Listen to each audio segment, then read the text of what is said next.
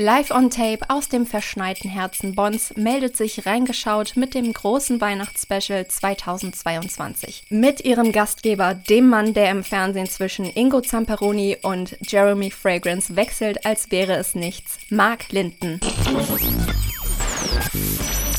Power! Und damit herzlich willkommen zum inoffiziellen auditiven Äquivalent zur Helene Fischer Show. Herzlich willkommen zum großen Reingeschaut Weihnachts-Special 2022. Nehmt euch einen Tee, einen Glühwein, einen Kakao oder einen Durstlöscher Wassermelone zur Hand und genießt die folgende Stunde der festlichen Unterhaltung, in der wir auch auf die Serien des Jahres schauen.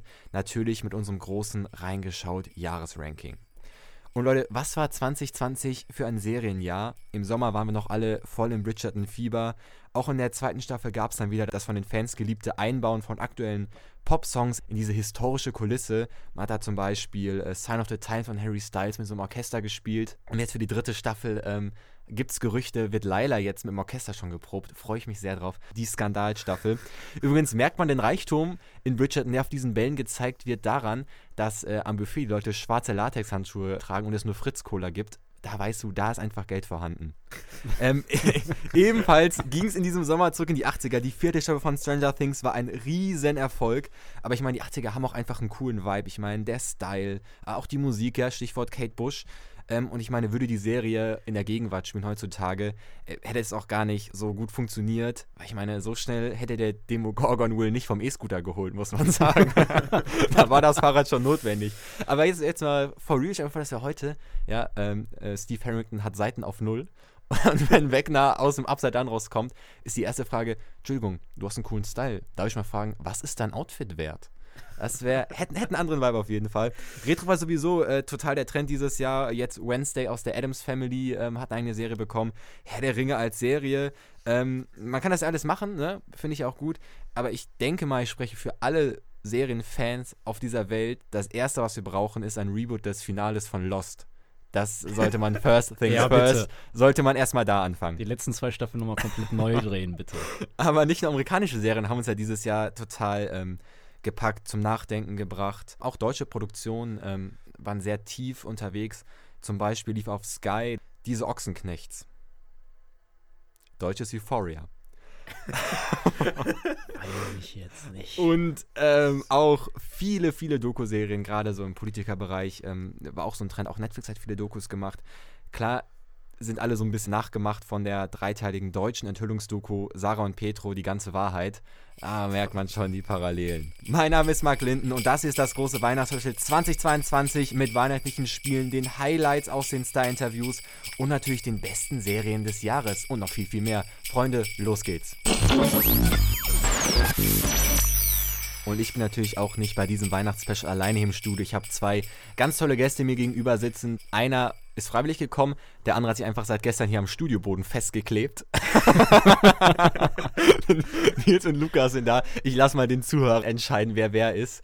Ähm, schön, dass ihr auch in dieser festlichen Zeit den Weg hier ins Studio gefunden habt. Ähm, dieses Mal war ich auch pünktlich, nicht wie beim letzten Serientalk, wo ihr eine halbe Stunde warten musstet. Nils Im Regen. Sich. Ja, ähm, und ich bin wieder 66 jetzt auch gefahren. Das kann man ja auch sagen. Wir sind jetzt für die zweite Folge nach zwei Jahren zurück hier im legendären Studio in Bonn. Und ich habe es direkt bereut, als ich in der 66 saß, weil ich dachte, es stimmt, Linie 66, deutscher Snowpiercer. Weil man so gefühlt 45 Minuten durch die Gegend gefahren ist. Aber jetzt sind wir hier. Wir haben einiges zu besprechen. Es sind ja noch wenige Tage bis zum Fest. Ich bin schon mega lange in Weihnachtsstimmung. Äh, spannende Story. Ich arbeite noch nebenbei bei einem Radiosender und da war ich im August wohlgemerkt, im August in einem Supermarkt für eine Story und die hatten schon Weihnachtsgebäck. Fand ich, das fand selbst ich einen Tick zu früh so, aber. Spekulatius ähm, oder was war das? Alles, alles, alles, hatten die schon. Was, was ist euer Favorite bei Weihnachtsgebäck? Omas Plätzchen. Mandarinen. Der sportliche. ja, ich würde sagen, ähm, Lebkuchen sind schon so ein Favorite. Aber natürlich, Nein, wie Omas sagt, Plätzchen sind von, ungeschlagen. Kann ich auch bestätigen. Selbstgemacht ist immer, äh, ist immer das Beste. So ein Countdown für die Weihnachtszeit sind auch mal diese Adventskalender. Ich muss sagen, ich habe dieses Jahr leider gar keinen Adventskalender. Ich habe es leider verpasst, weil es auch nichts Geiles gab in den Supermärkten. Also ich habe meinen Adventskalender jetzt vor drei Tagen oder so komplett einfach ausgeräumt, weil ich keinen Bock mehr hatte, jeden Morgen, wo ich eben müde bin, mir dieses Türchen aufzumachen. Ich hatte so einen Engelbert Strauß Adventskalender. Mit so das ist ja drin. auch. Das ist ja ein das spannender cool. Take. Was ist denn da drin dann? Da waren ganz viele Schrauben, Schraubendreher-Bits drin und. Ja, ach, das ist ein ganz wilder so Adventskalender. Maulschlüssel. Es gibt natürlich auch andere Marken in der Richtung. Es gibt auch Makita, haben schon auch einen Adventskalender. Bosch hat wahrscheinlich einen. Vera hat auch einen Adventskalender. Da habe ich überlegt, mir den zu holen, aber. Ja, aber das beim selbstgemachten. Mein Papa hat mir selber einen erstellt. Ach, mit Schokolade und Schnaps. Was braucht man mehr? Ja.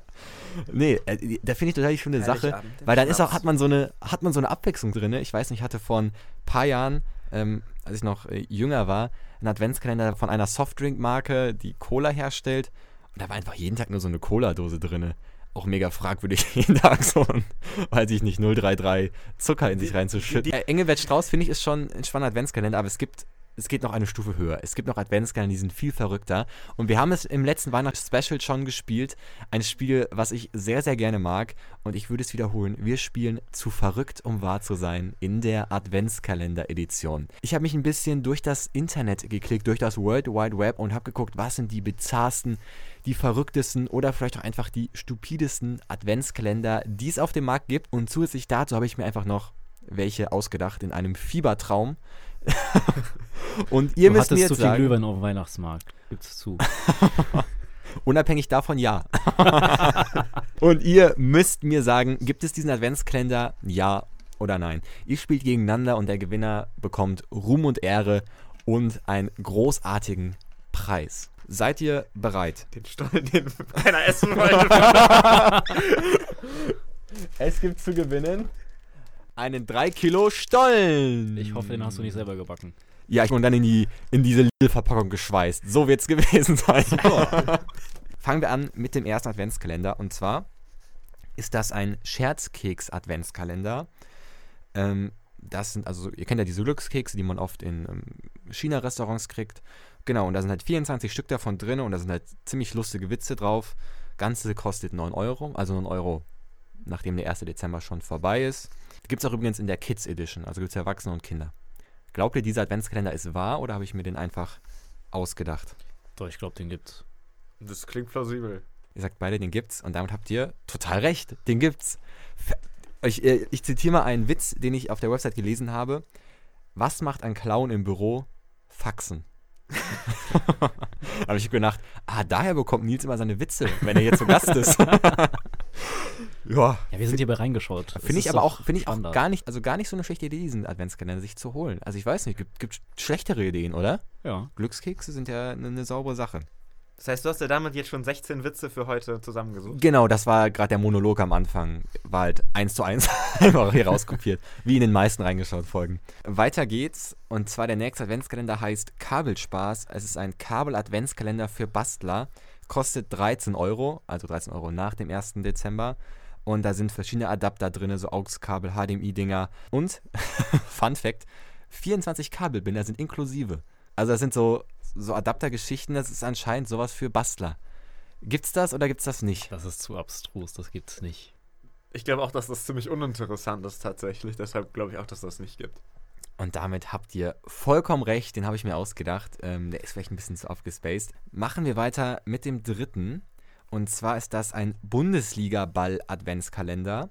Hinter jedem Türchen ist ein Stück von einem Original also einem Originalfußball, der im Betrieb der deutschen Fußball-Bundesliga zum Einsatz gekommen ist. Also es ist jetzt natürlich kein ganzer Ball, das sind wie so, ja, so, so Fetzen dieser Lederhülle äh, um den Ball rum.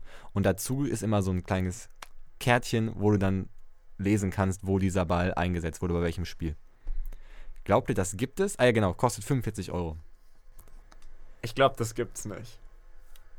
Oh, schwierig. Also es gibt bestimmt bescheuerte Fußballfans, äh, die sich den holen würden, aber ich glaube nicht, dass es den gibt. Das ist natürlich richtig. Den gibt es leider nicht, obwohl ich denke, das ist gar nicht so eine schlechte Idee. Es würden sich safe Leute holen. Ja, bestimmt. Bestimmt. Es lohnt sich aber, glaube ich, einfach nicht, diese Bälle zu zerschneiden und dann in Stücken in Adventskalender zu packen. Stimmt. Weiter geht's. Noch immer Gleichstand zwischen euch. Machen wir weiter mit dem Steine-Adventskalender. Kostet 35 Euro. Da sind 24 schöne Steine drin. Und dann noch so eine Lupe und so ein Guide dazu. Gibt's den? Oder habe ich mir den ausgedacht? Den gibt's. Ja, für die Geologiestudenten. und das ist vollkommen richtig. Den gibt es tatsächlich von National Geographic. Ähm, und ich mache euch jetzt vielleicht so ein bisschen eine Kaufempfehlung, aber mit drei echten Geoden und davon sind zwei bereits aufgebrochen. Steht so auf der Website. Konnte ich nicht mit anfangen, aber ich wollte es einfach mal in den Raum werfen. 35 Euro, weiß ich nicht. Ich hätte mir nicht geholt. Es steht 4 zu 4, hattet bisher immer den richtigen Riecher. Kommen wir jetzt zum letzten. Und zwar ist das ein Pfeffer-Adventskalender, der die Aufschrift trägt: Die Welt des Pfeffers. Ähm, Da, wo genau, der da sind wächst. 24 verschiedene, muss man dazu sagen, nicht nur Pfeffersorten, sondern auch Salzsorten. 24 mal Salz und Pfeffer drin. Gibt's den? Oder habe ich mir den ausgedacht? Ich glaube, den gibt's. Den gibt es wahrscheinlich auch noch mit äh, anderen Gewürzen. Also in dem sind nur Salz und Pfeffer drin. Ja. Sag, ihr sagt beide, den gibt's? Ja. Den gibt es tatsächlich. Ähm, sind äh, ganz viele verschiedene Sorten drin, also Whisky-Pfeffer, Barbecue-Pfeffer, Schokoladenpfeffer für Hobby- und Profiköche und noch eine kleine Auswahl an Wüsten- und Meersalzen. 19 Euro kostet das Ding. Ihr habt hier alles äh, abgeräumt, alles richtig gemacht. Welchen von denen würdet ihr euch am ehesten holen? Den Kabel-Adventskalender. Ich glaube, ich würde mir den Glückskeks-Adventskalender holen. So jeden Tag einen schlechten Witz. Ähm, Ich würde zum Salz-Pfeffer-Adventskalender tendieren. ist, glaube ich, das ich, sogar noch das Sinnvollste. Wir gehen mal weiter und neben den vielen weihnachtlichen Themen, die wir hier dieses Jahr behandeln, werfen wir natürlich noch einen Blick auf die Highlights aus Reingeschaut dieses Jahr. Wir gucken natürlich am Ende noch auf die erfolgreichsten Serien in unserem großen Serienranking. Und davor schauen wir, was ist sonst noch im Jahr passiert. Und wir fangen ähm, jetzt damit an. Und zwar hat es reingeschaut tatsächlich von Bonn nach Berlin verschlagen. In der Hauptstadt wurde nämlich die neue Netflix-Historienserie Die Kaiserin vorgestellt. Das ist eine Art Neuverfilmung des Sissi-Mythos. Und die Highlights aus den Interviews mit Melika Furutan, Johannes Nussbaum, Devrim Lingnau, Philipp Frosson und Amila Bariacek hören wir uns jetzt kurz an. Dieser Moment, wenn du dann so raustrittst aus dieser Kirche und ich mit diesem wahnsinnigen Hochzeitskleid und man vergisst fast zu spielen. Also für mich war das so, für mich hat das als Devrum so überwältigt, diese Menschenmassen, ja, wie bei so einem Megakonzert, dass man wirklich kurz, wirklich, also ich auch geschockt war und dachte, krass. Und es Und findet so ein krass, krasser Energieaustausch einfach Ja. statt zwischen den Ja, und Komparsen die und den zwischen den Menschen, Menschen. die und dir dann so zurufen und Ja. die jubeln nicht. Also bei der Hochzeit war das so, dass die einen so zugejubelt haben. Und man spürt einfach, da steht so eine Wand vor mir, ja. Und die, die haben so viel Energie. Und ich die hier als kleiner Mensch. Und irgendwie war das super krass. Die Serie nimmt uns ja mit ins 19. Jahrhundert.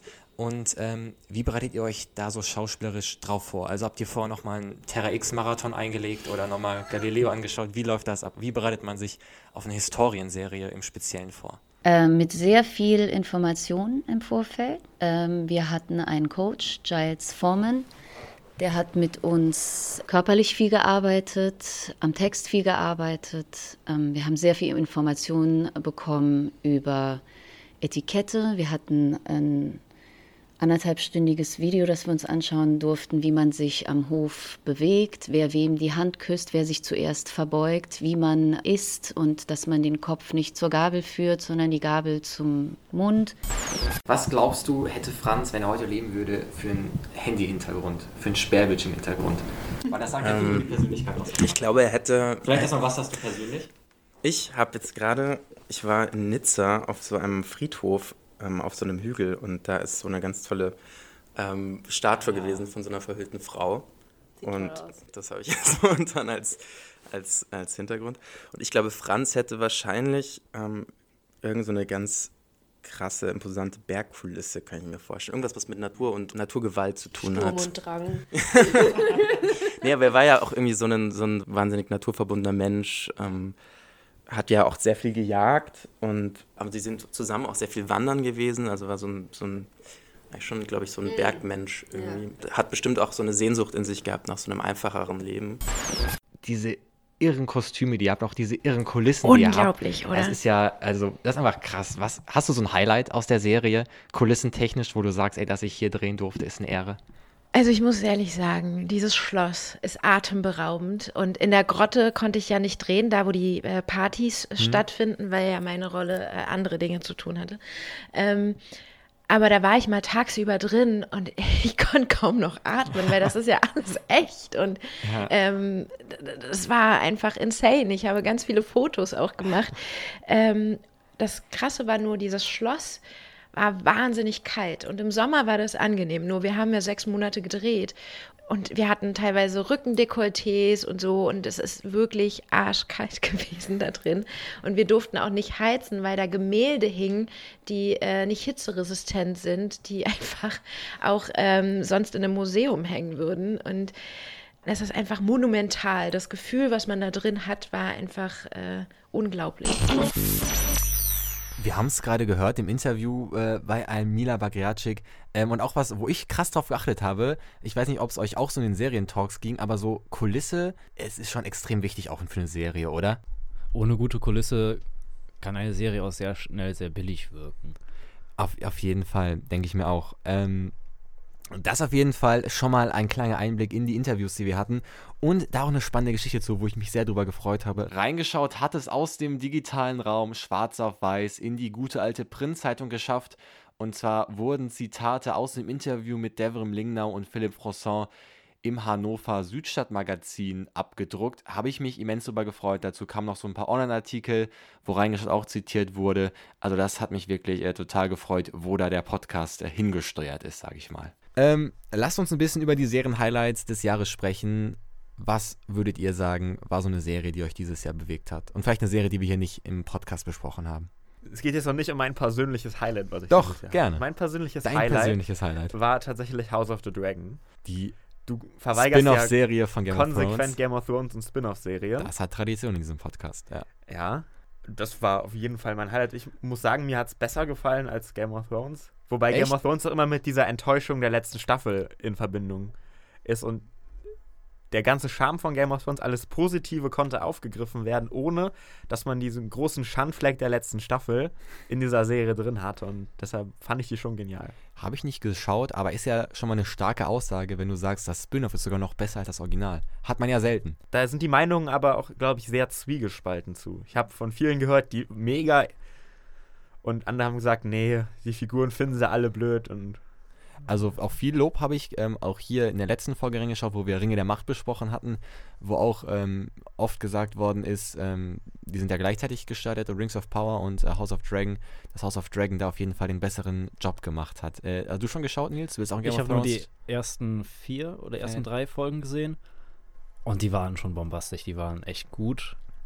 Also von der Handlung, von der Szenerie, von den äh, Schauspielern mega gut und da konnte Rings of Power gar nicht mithalten.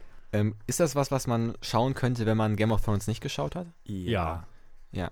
Das ist vielleicht auch, Das ist auch in eine Kunst As bei so Geschichten. Aspekten netter, wenn du Game Ah. of Thrones nicht geschaut hast. Wenn du Game of Thrones geschaut hast und wirklich Fan bist, weißt du quasi, wer bald stirbt und was mit welcher Figur passiert. Du weißt schon sehr viel. Du wirst auch quasi in der Serie selber gespoilert, was in House of the Dragon passiert. Das ist eine Pre- Prequel-Serie dann? Ja. genau. Ah, Okay, okay. Das soll ja auch nächstes oder nein, übernächstes Jahr soll ja noch ein. Sequel kommen, glaube ich. Aber auch gut gemacht, man hat das ja, man hat ja ziemlich früh frisch gehalten. Also man hat jetzt nicht so wie bei, ich gehe jetzt am Hotel der Ringe zurück, gewartet, irgendwie, weiß ich nicht, 16, 17, 18, wie viele Jahre auch immer, bis da mal was Neues kam. Man ist da ja direkt ziemlich frisch dran gegangen. War, war eigentlich schon klar vor dem Staffelfinale, dass es ein Prequel gab, oder? So, Ziemlich schnell entschieden, die Sache. es kam früh auf, aber dass das tatsächlich dieser Prequel wird, weiß ich gar nicht, ob das so früh klar war. Weil es standen ja unterschiedlichste Konzepte im Raum. Ja. Ich glaube, man hatte drei verschiedene Konzepte für verschiedene Serien, die man machen könnte. Zum Beispiel die Jon Snow-Serie. Die soll Die ja aber- jetzt doch kommen. Die soll doch kommen. Die haben wir ja verworfen, oder nicht? Ja, und dann sollte die doch wieder kommen. Das ist Alles klar. Nils, was hat dich noch bewegt außer House of Dragons? Boah, dieses Jahr kamen ja extrem viele Serien raus, die Sehr sehr, hoch starker angepriesen Jahrgang. wurde. Ja. Anfang des Jahres haben wir auch Podcasts zu The Witcher Staffel 2, Hannah Staffel 3 gemacht. Ja, werden wir noch zukommen. Richtig Ähm, gute Serien. ja. Worauf ich mich auch sehr gefreut hat, war auf Disney Plus die Obi-Wan-Serie. Ja. Die fand ich ähm, von der ganzen Szenerie echt cool. Also, wenn man Star Wars mag, kann man einem die Serie sehr ans Herzen legen. Aber auch jetzt Andor, was ja eine Andor, Star Wars-Serie ist. Ich Aber find, für andere die, braucht noch mal, man Zeit, finde ich. die hat aber nochmal so einen ganz anderen Tiefgang, finde Ja. ich, als Obi-Wan. Würdet ihr sagen, Star Wars funktioniert in Serienform bei Disney zumindest besser als in Filmform? ja, auf jeden Fall. Ah, Ist ein Hot Topic. Ist ein Hot Ganz Topic. schwierig. Ich, ich finde schon. Die ganzen animierten Serien habe ich ja zum größten Teil verweigert, muss ich, muss ich Ja, gestehen. Die sind, die, doch, die sind schon geil. Ja, Und- und habe ich auch nur Gutes gehört, auch von. Weil die Storylines kann, kann man in der Serie ja viel näher drauf eingehen als in dem Film, wo super viel in kurzer Zeit quasi passieren muss. Denke ich auch. Hat das schon ganz, ganz anderes. Und Star Wars ist vielleicht gar nicht mehr so das Kinothema. Das ist ja mehr als eine Kinoreihe mittlerweile. Deswegen glaube ich, passt ja, das. ich glaube aber auch, dass das das, durch gut. die letzten drei Filme von Disney als Film kaputt gemacht wurde. Aber mein persönliches Highlight dieses Jahr war aber Stranger Things. Ja, Stranger Things, Staffel 4. großartig. Ich kann da gar nicht so viel zu sagen. Also, Und ich finde es auch, ähm, man muss sich die Serie, ich, ich will jetzt auch nicht, nicht spoilern, aber du, wie du gesagt hast, es ist für mich auch die stärkste Stranger Things Staffel. Es gibt auch einen Serientalk dazu, könnt ihr euch auch gerne mal anhören. Da auch, geht es auch eine Stunde 20 lang um diese Staffel. Ähm, wir können ja auch mal nachher schauen, wo sie im Serienranking ist. Aber ich finde, was man so schön an äh, Stranger Things gesehen hat, ist, welchen Einfluss so eine Serie auf die Popkultur haben kann.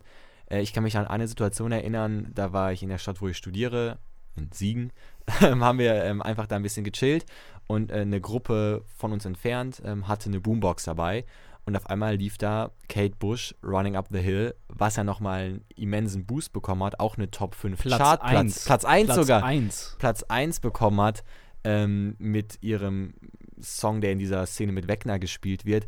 Ähm, da dachte ich auch, das ist schon echt eine sehr, sehr starke Leistung, wie sehr diese Serie diesen Sommer dominiert hat. Gänsehaut. Der Moment in der Serie, als das Lied kam, war Gänsehaut. Ja, Was in Deutschland gar nicht so top war, aber dafür in den US-Charts und in Großbritannien, war zum Schluss ähm, Metallica mit Masters of Puppets. das war mit Gitarrensolo. Eddie Munson, ne? Genau, das, Genau. wo er auf Gitarre spielt.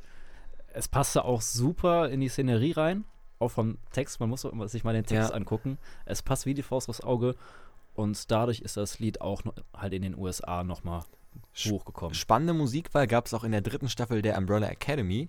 Ähm, da wurde nämlich einfach auch in der englischen Version ähm, Bruttosozialprodukt gespielt. Von Geier Sturzflug. Auch eine sehr schöne Wahl, muss ich sagen. Ähm, ich hatte auch ein Serienhighlight dieses Jahr. Aber erstmal wollte ich noch sagen, weil ich weiß, dass du Lukas es wahrscheinlich geschaut hast. Äh, letzte Staffel Lock and Key. Ja. Habe ich auch gesehen. Ähm, hast du auch gesehen? Es ist leider immer so, dass Lock and Key hier reingeschaut ein bisschen hinten übergefallen ist, weil das immer zu einer Zeit rauskommt, wo ganz viele andere Sachen hier ablaufen. Aber ich will es nochmal er erwähnen, dass ich das eine total großartige Serie finde, die auch total den Charme hat. Was würdet ihr sagen, in der dritten Staffel?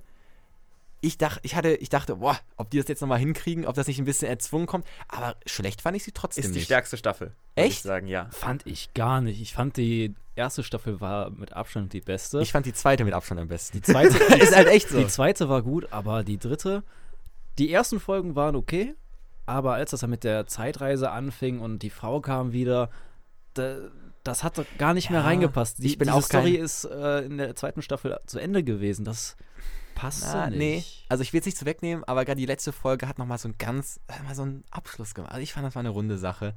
Ähm, mir hat's Rund auf jeden gefallen. Fall, aber Und ich finde auch äh, total underrated die Serie.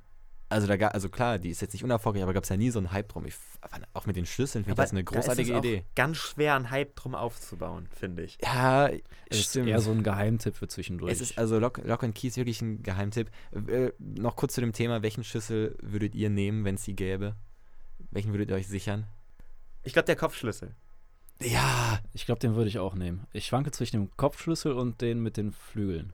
ja, Wo du diesen Gürtel anziehst Der- und dann fliegen kannst. ja, auch, Der auch Kopfschlüssel ist halt moralisch ganz schwierig.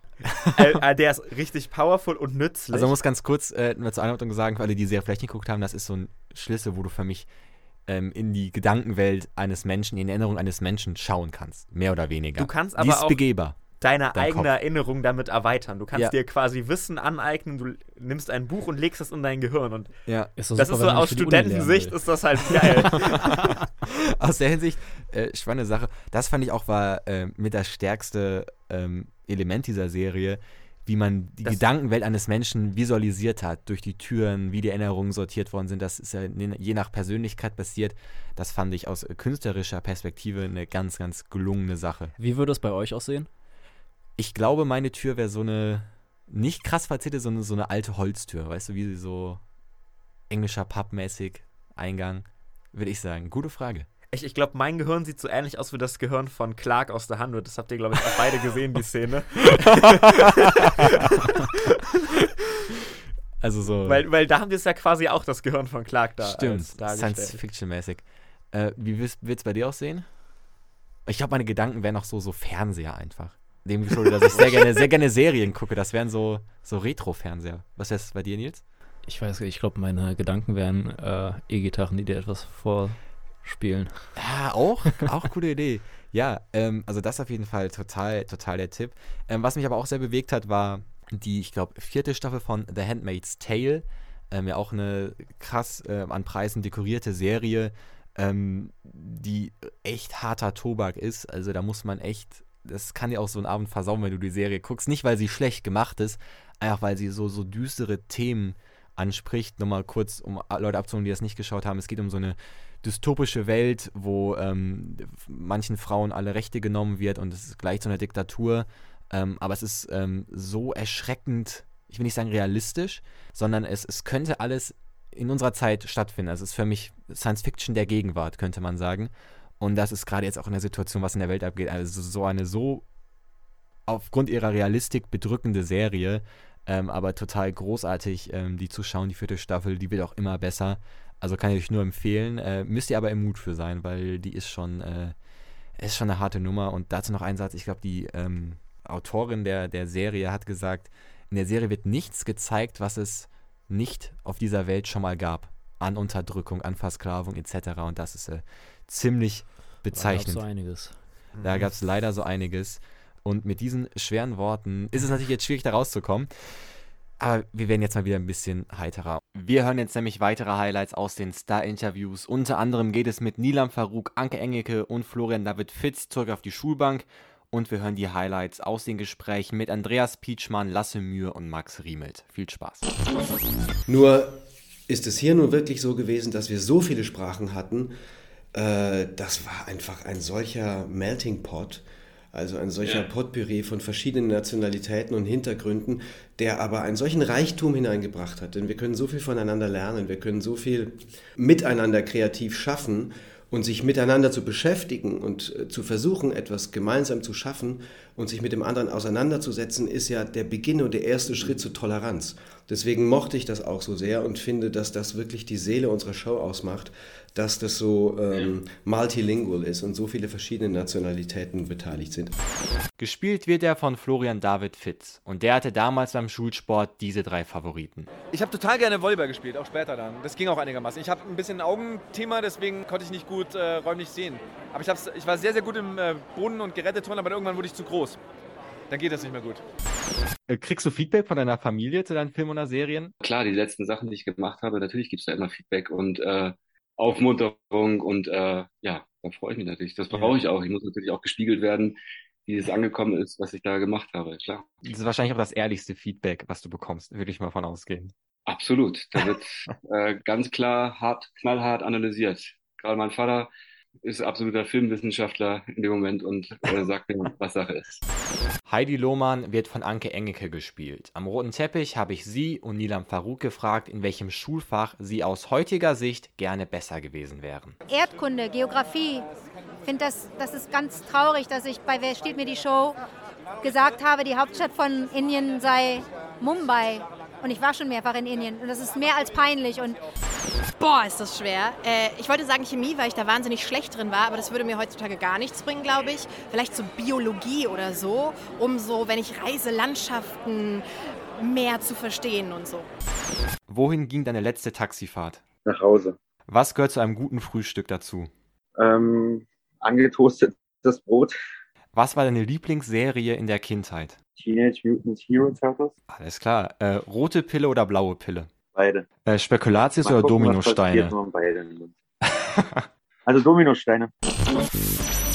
Gerade haben wir auf die Serien-Highlights des Jahres 2022 geschaut und jetzt werfen wir mal einen Blick auf die großen All-Time-Serien und prüfen mal, wie gut ihr euch darin auskennt. Und dazu jetzt erstmal eine Frage, die ein bisschen out of context wirkt. Wenn ihr ein Museum besucht, wenn ihr ein Restaurant besucht, wenn ihr in Urlaub fahrt, seid ihr Leute, die das später auf diversen Plattformen bewerten, also mit Sternen und Rezensionen? Seid ihr so jemand? Nein. Nur wenn es schlecht ist. böse Herangehensweise, böse Herangehensweise. Nee, ich bin leider auch kein Local Guide. Ähm, aber ich nutze es natürlich, wie jeder andere auch. Äh, wenn man sich was kauft, man guckt sich mal die Rezension an. Und ich habe jetzt folgendes gemacht. Ich habe mir das vorgestellt, wie wäre es, wenn es Internetrezensionen zu fiktiven Orten aus Serien gäbe? Also zum Beispiel so eine Review von äh, Mordor oder so. äh, habe ich mal hingesetzt und habe da mal ein bisschen geschrieben. Und ihr müsst mir jetzt sagen, aus welcher Serie stammt der beschriebene Ort. Ihr habt vor euch einen Buzzer liegen. Ihr dürft jetzt gerne mal draufhauen. Genau. Wer es als erstes weiß, der haut drauf. Ist es richtig, bekommt ihr einen Punkt. Ist es falsch, hat der Gegner Zeit, sich die ganze Rezension zu Ende anzuhören und dann zu antworten. Ich würde sagen, fangen wir an. Die Überschrift lautet Schlechter Kundenservice. Ich bin schon mehrere Jahre zufriedener Kunde dieser Bank. Bei meinem letzten Besuch fand ich den Kundenkontakt der Angestellten jedoch äußerst grenzwertig. Haus des Geldes. Wer hat's draufgehauen? Meine Hand war unten. Deiner war unten, Lukas. Das ist natürlich vollkommen richtig, das Haus des Geldes. Oder war das Haus des Geldes Korea? das war Haus des Geldes Korea, ein Spaß. Ich lese mal kurz zu Ende vor. Hinzu kommt die unseriöse Kleidung in roten Overalls. Diese wird dem sehr prunkvollen Gebäude nicht gerecht. Habe etwas Vergleichbares in Madrid noch nie erlebt. Natürlich Haus des Geldes, Habt ihr- die dieses Jahr zu Ende gegangen ist. Habt ihr Haus des Geldes Korea geguckt? Also Nee. es ist eins Lohnt zu, es sich? Es ist eins zu eins der gleiche Plot. Nur mit. Also die Figuren heißen auch quasi gleich, meine ich. Storytechnisch ist es das absolut nicht wert, würde ich sagen. Ich habe es jetzt bei normalen Haus des Geldes nach Staffel 2 aufgehört. Weiter geht's. Es steht 1 zu 0 für Lukas. Wenig Auswahl und unfreundlicher Barkeeper.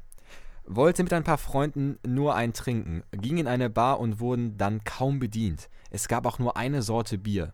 Die Bar war insgesamt ziemlich leer, nur ein paar Saufbolde und ein paar Angestellte des, ja, wahrscheinlich naheliegenden Atomkraftwerkes. Die Simpsons. Das ist vollkommen richtig. Es geht um Moe's Taverne, Moe Sislak, Barkeeper in den. Simpsons. Ich lese mal kurz zu Ende vor.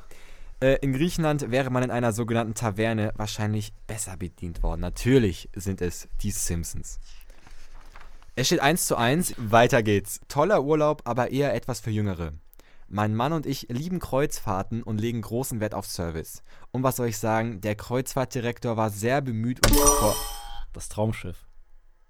Das ist leider falsch. Ah. Du darfst jetzt noch das Ganze zu Ja. Ende anhören. Und was soll ich sagen? Der Kreuzfahrtdirektor war sehr bemüht und zuvorkommend. Auch das Schiff hat einiges zu bieten. Pool, Bar und ein Shuffleboard. Anscheinend gibt es auch eine Schule an Bord, weshalb viele Schüler auf dem Deck anzutreffen sind. Eigentlich sind die kein Problem, doch diese zwei blonden Zwillinge können einem manchmal wirklich den Tag vermiesen. Insgesamt war es aber nicht unser letzter Urlaub auf der MSS Tipton. Ich weiß es. Welche weiß es Serie könnte das sein? Du weißt es nicht?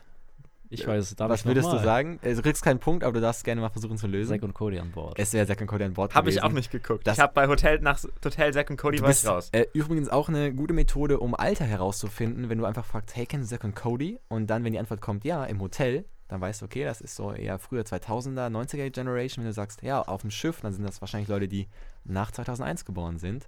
Äh, bei mir, ich habe es primär auf dem Schiff geguckt, muss ich sagen. Du im Beides. Hotel? Nur Hotel. Beides. Du beides. Ähm, es steht immer noch 1 zu 1, weil du ja als erstes Traumschiff gesagt hattest.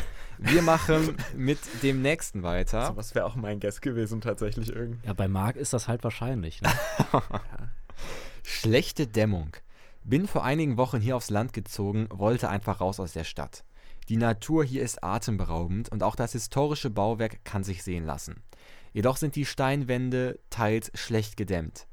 Die anderen Mieter sind nur Männer und scheinen irgendwie Jäger zu sein, bringen aber häufig Tiere nach Hause, die ich nie zuvor gesehen habe. Sind auch alle leider ziemlich unfreundlich. Positiv ist, dass in unmittelbarer Umgebung eine Art Ninja Warrior Parcours ist, wo man sich sportlich betätigen kann. Also diese Serie kennt ihr beide. Was weiß ich. Hä? Schlechte Dämmung, historisches Bauwerk, die anderen Mieter sind nur Männer, es scheint wahrscheinlich jemand in eine Wohnung gezogen sein. Jäger, die seltsame Tiere nach Hause bringen, ein Parcours in der Nähe, Trainingsparcours. Eine Serie. Es ist eine Serie. Keine Wild Guesses? Dann würde ich. The Witcher? The Witcher ist tatsächlich richtig. Es ist Ah. äh, die Rede von Morgan. Morgan. So heißt ja diese Ja. Festung Ja. der Witcher. Ähm, und die anderen Mieter sind nur Männer, wie in dieser Festung. Jetzt mal Siri ausgenommen. Ähm, bringen seltsame Tiere nach Hause, die man nicht kennt. Können natürlich einfach jemand verwechselt haben, die Monster, die ja erlegt werden. Dieser Parcours haben wir auch in der Serie gesehen, wo Siri trainiert. Es steht weiterhin 2 zu 1. Du kannst jetzt nochmal ausgleichen. WG-Leben muss man mögen. Habe echt verzweifelt nach einem günstigen Zimmer hier in Pasadena gesucht. Habe eins gefunden, da der Vormieter mit seiner Nachbarin zusammengezogen ist. Mein Mitbewohner ist eine Nummer für sich. Ein Beispiel dazu ist der strikte Badbenutzungsplan. Außerdem. Äh, äh, Darf ich? jetzt fällt mir der Name nicht ein. Hier, Sheldon Cooper, wie heißt die Serie? Big Bang Theory, genau. Big Bang Theory, das ist natürlich vollkommen richtig. Außerdem flippt er aus, wenn man sich auf seinem Platz auf dem Sofa sitzt. Aber er hat einen guten Geschmack, was Science-Fiction-Serien angeht. Liegt vielleicht auch daran, dass er Physiker ist. Natürlich The Big Bang Theory auch schon lange Zeit nicht mehr ähm, am Laufen, leider. Damit gewinnt Nils mit Ruhm und Ehre dieses Spiel. Herzlichen Glückwunsch dazu. Wir wechseln jetzt mal von großen Serien zu großen Musikern. Ähm, es ist ja auch diese Zeit, wo die Streaming-Anbieter immer ihre Jahresrückblicke veröffentlichen. Was war euer Top-Song dieses Jahr? Wahrscheinlich irgendwie irgendwas von Electric Cowboy oder so. Oh. Nils, was war's bei dir? Was würdest du tippen? Ähm, also ich habe Spotify, allerdings teile ich mir das mit meiner Schwester und deswegen ist das ein bisschen durcheinander gewürfelt. Deswegen, da waren viele Fame Songs von meiner ne? Schwester. Ja. Also entweder war es ein Song von Queen oder von Dream. Ah. Vielleicht ist es aber auch dicht im Flieger Ja. vom Jahresanfang. Ja, m- Mit meinem Mallorca-Urlaub war es eher dicht im Flieger. Das kam oft. Also, da kann keiner sagen, dass der nicht nach ein paar Promille Spaß macht. Also, das kann mir keiner erzählen. Nee, äh, starker Song. Bei mir, glaube ich, äh, sch- ähm, bisschen Mainstream-mäßig äh, Wildberry Lele, Übersong. Äh, und künstlermäßig auch so Alice Merton, Dua Lipa die Richtung. Also viele tolle Künstler. Viele großartige Künstler waren auch dieses Jahr hier zu Gast im Podcast. Was mich persönlich natürlich auch sehr gefreut hat, war, dass sich reingeschaut so ein bisschen dem ESC gewidmet hat. Ich bin ja persönlich ein riesiger Fan vom Eurovision Song Contest. Der deutsche Vertreter Malik Harris war da, was auch total bizarr nachher war, ihn dann auf der großen Bühne in Turin zu sehen. Die Highlights der Musikerinterviews mit Lotte, Anissa Russo, Malik Harris und Felicia Lu hören wir uns jetzt an.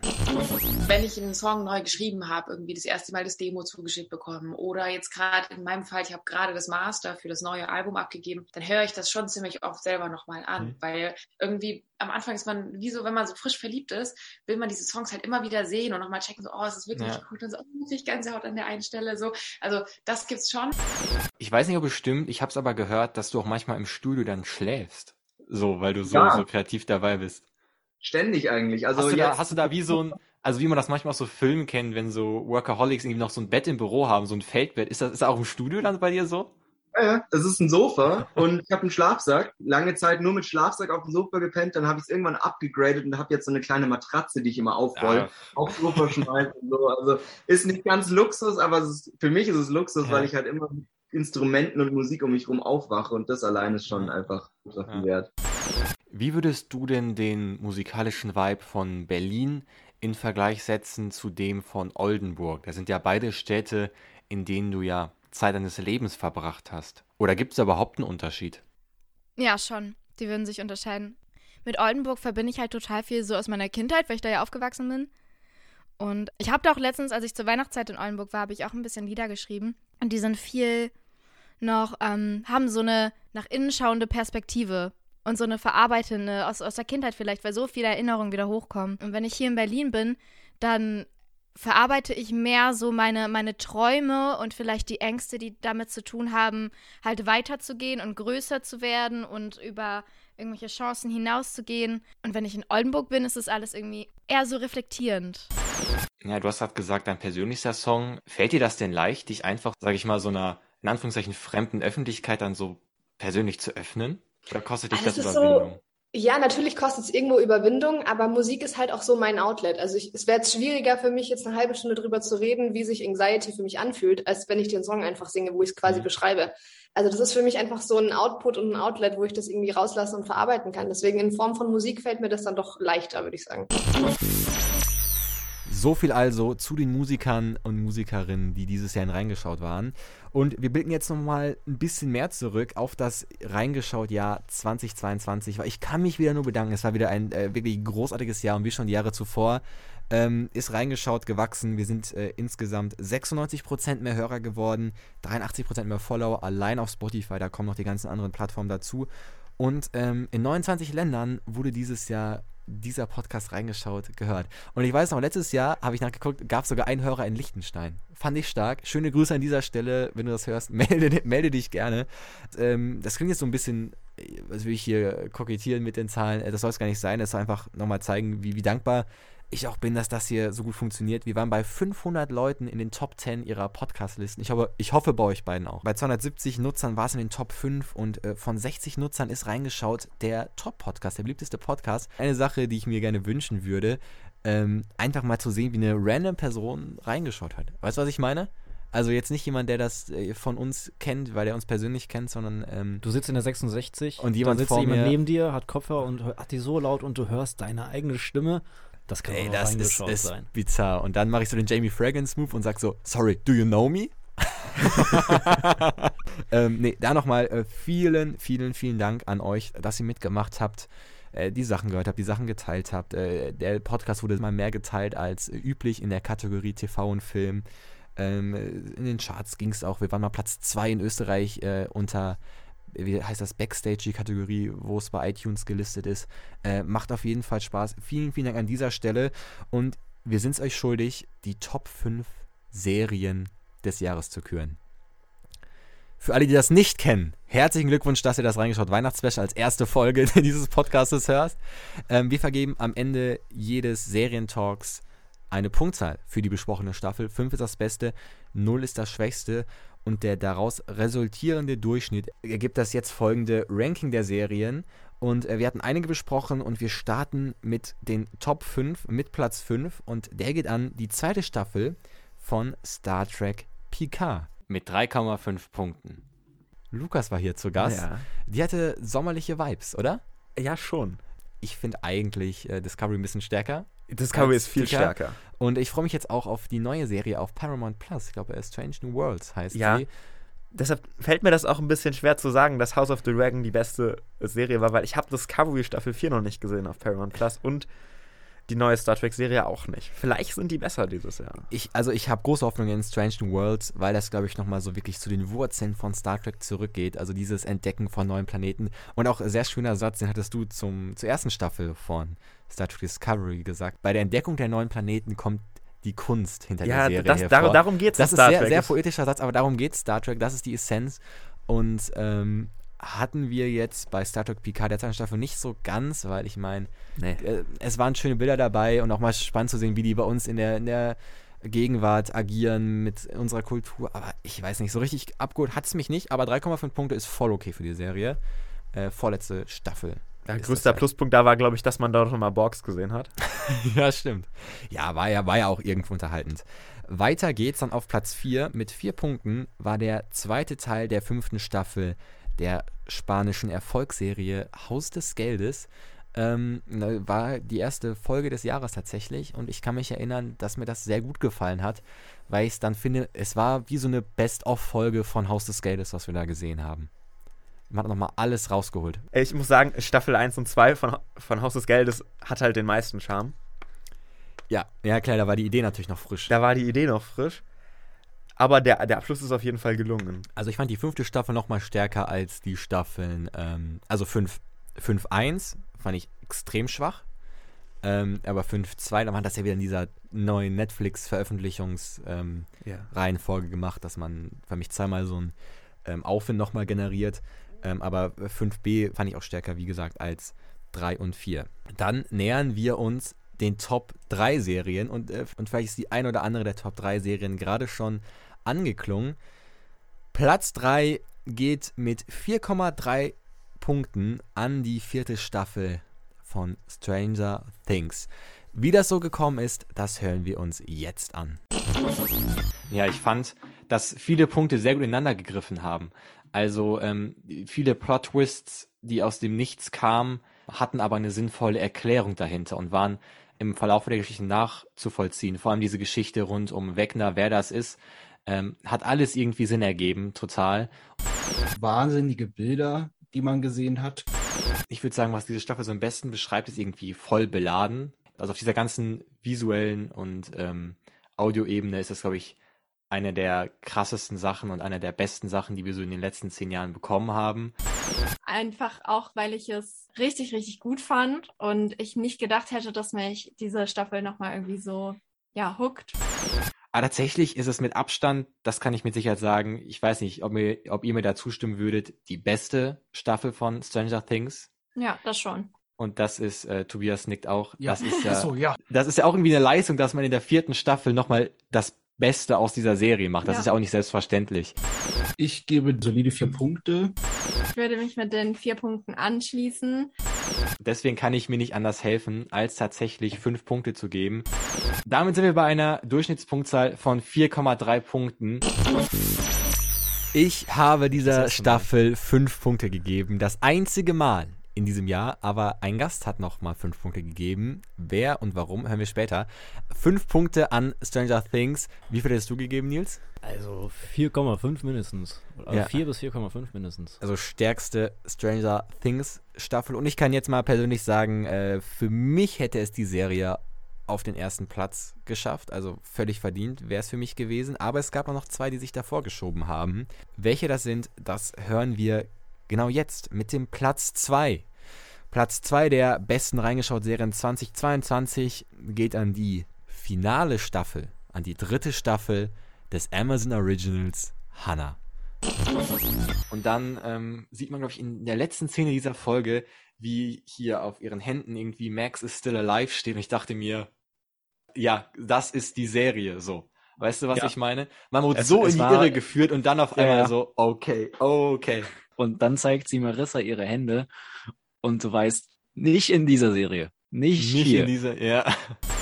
Ich muss sagen, gerade die ersten Folgen haben mich wieder total begeistert, weil man einfach auf der einen Seite dieses klassische Feeling, was man bei dieser Serie hat, dieses ähm, Zusammenspiel dieser zwei wirklich durch und durch gelungenen Hauptfiguren Marissa und Hannah hatte, aber auf der anderen Seite hat man wieder durch die Handlung, durch das Setting total neue und starke Energie in diese Serie gebracht. Also die Serie wiederholt sich an keiner Stelle. Das Ende im Wald, äh, fand ich, hat gepasst. Es werden so viele Kreise geschlossen in diesen letzten Folgen. Das Ja. ist sehr, sehr schön umgesetzt. Und deswegen glaube ich, gebe ich viereinhalb Punkte.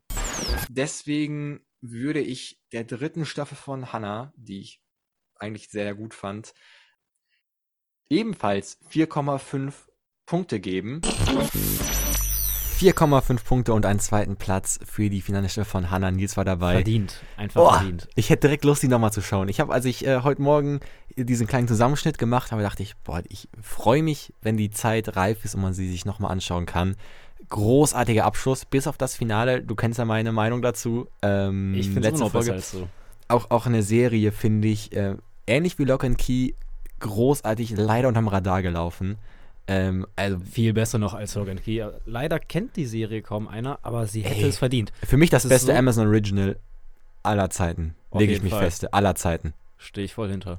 Ich finde, was sie schlechter macht als Lock and Key jetzt einfach im direkten Vergleich ist, das ist kein neues Konzept. Es gibt viele Serien, die mit so Konzepten arbeiten. Aber so, ich habe nie so starke. Figuren, also Ja, fast nie so starke super, Figuren muss gesehen. ich sagen. Ich ja. habe die auch geguckt, die dritte Staffel. Auch dritte, Mega. was sagst du zur dritten? Wie viel hast du gewesen? Viereinhalb auch. Viereinhalb, ja. Man kann ja seine fünf nicht immer verschenken.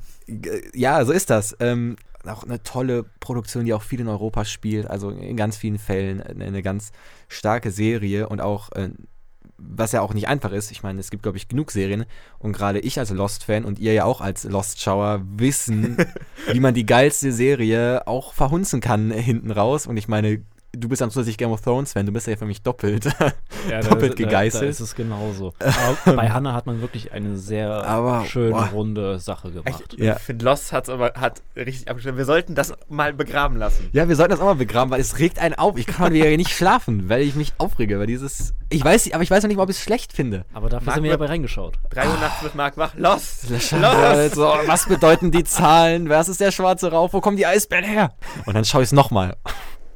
ähm, ähm, zweiter Platz für Hannah. Wir schauen jetzt darauf, welche die beste Serie in Reingeschaut 2022 ist und sich eingliedern darf in Staffeln wie die dritte von Haus des Geldes, die zweite von Hannah und die erste von Bridgerton. Was hat von uns am meisten Punkte dieses Jahr bekommen? Der erste Platz geht mit 4,625 Punkten an die zweite Staffel von The Witcher. Warum diese Serie es verdient hat, die erfolgreichste des Jahres zu sein, das hören wir jetzt. Ich finde, man wurde nach einer starken ersten Staffel von The Witcher in der zweiten Staffel nicht enttäuscht. Ich war total erstaunt von dieser Staffel. Es geht ja in der Staffel auch so weiter, dass man eher etwas langsamer bleibt. Finde ich aber gar nicht mal schlimm. Man nimmt sich Zeit, um die Story zu erzählen, weil sie ja einen riesigen Spannungsbogen hat. Ich finde, man hat mit den Elfen es wieder geschafft, so ein bisschen ähm, Politik- und Gesellschaftsthemen in diese Fantasy-Serie einzubauen, was ja nicht einfach ist, muss man sagen. Wir haben ein super Schauspiel, die ganze Staffel über von allen Schauspielern. Und ich gebe für die zweite Staffel von The Witcher 4,25 Punkte. Weil ich fast kaum Sachen auszusetzen habe an dieser Staffel, gebe ich einfach mal fünf Punkte. Das ist nicht schlecht. Damit sind wir im Durchschnitt bei 4,625 Punkten, wenn ich mich nicht irre. 4,625 Punkte. Ich habe mich nicht geirrt. Diese Serie ist die Nummer 1. Nils, du warst dabei. Eben fünf ab. Punkte. Das zweite Mal, glaube ich, in der Geschichte von dir, dass es fünf Punkte gab. Äh, Du hast Hannah damals der zweiten Ja. Staffel auch fünf Punkte gegeben und jetzt der Staffel hast du auch äh, fünf Punkte gegeben. Toss a coin to a Witcher, würde ich an dieser Stelle sagen. Äh, seid ihr schon gehypt auf äh, das Spin-off, was ja bald kommt? Äh, ich glaube, wie heißt es? Blood and Wine? Das war zumindest das DLC. Ja, das war das DLC vom Spiel. Äh, Blood, Ähm, Blood and Wine. Übrigens, guter Titel. Blood Origin, ähm, äh, ich. Genau, Ah, Blood, Blood genau. Origin. Ich habe mal mit äh, Klaus Steinbacher äh, gesprochen hier im Podcast. Der hat eine Serie gemacht, die hieß in Deutschland Oktoberfest 1900. Und die internationale Netflix-Version war Blood and Beer. Fand ich auch einen sehr geilen Titel. Ähm, warum nicht? Aber stimmt, seid ihr gehypt auf so Witcher ähm, Spin-off? Auf jeden Fall. Ich denke ich auch, weil das auch so eine Welt ist, wo man so viel ähm, Tolles, Tolles rausgeholt hat. Und das finde ich ist auch so ein bisschen, ähm, was wir zumindest bei, äh, bei Stranger Things und The Witcher, weil die einfach so extrem tolle und faszinierende Welten gebaut haben. Wir setzen uns gleich in die 66, aber ich möchte erstmal nochmal ganz kurz Danke sagen, äh, weil es wieder ein äh, total verrücktes reingeschaut Jahr war. Also ich hatte so ein bisschen diesen Realisationsmoment, als ich in Berlin war und diese Interviews hatte, da dachte ich, ey, wie crazy. Wir haben das 2019 gestartet. Ihr wart einer der ersten, die dabei waren. Nils war in der zweiten Folge dabei. Lukas war auch ziemlich schnell dann mit dabei. Und ich dachte, dass ihr euch einfach äh, das getraut habt, euch hier vor das Mikro zu setzen und mit mir äh, irgendeinen irgendeinen Spaß zu machen. Äh, dann nochmal vielen, vielen Dank. Und wie bizarr, dass jetzt irgendwo in Hannover eine Zeitung gedruckt wird, wo reingeschaut zitiert wird, äh, dass das äh, sich alles so ergeben hat. Ähm, deswegen erstmal Danke an euch beide und natürlich auch an Danke an alle Leute, die sich hier mit mir ins Studio gesetzt haben, über Zoom zusammengesetzt haben, alle 45 Minuten dann das Meeting neu gemacht haben und mit mir einfach über Serien zu sprechen. Also danke an Simon, an Kira, an Tobias, an Henry und natürlich, wie gesagt, an euch beide. Vielen, vielen Dank auch an alle Interviewgäste, die dieses Jahr hier in Reingeschaut zu Gast waren. Äh, Das waren wirklich ganz tolle Persönlichkeiten, wo wirklich spannende Gespräche entstanden sind.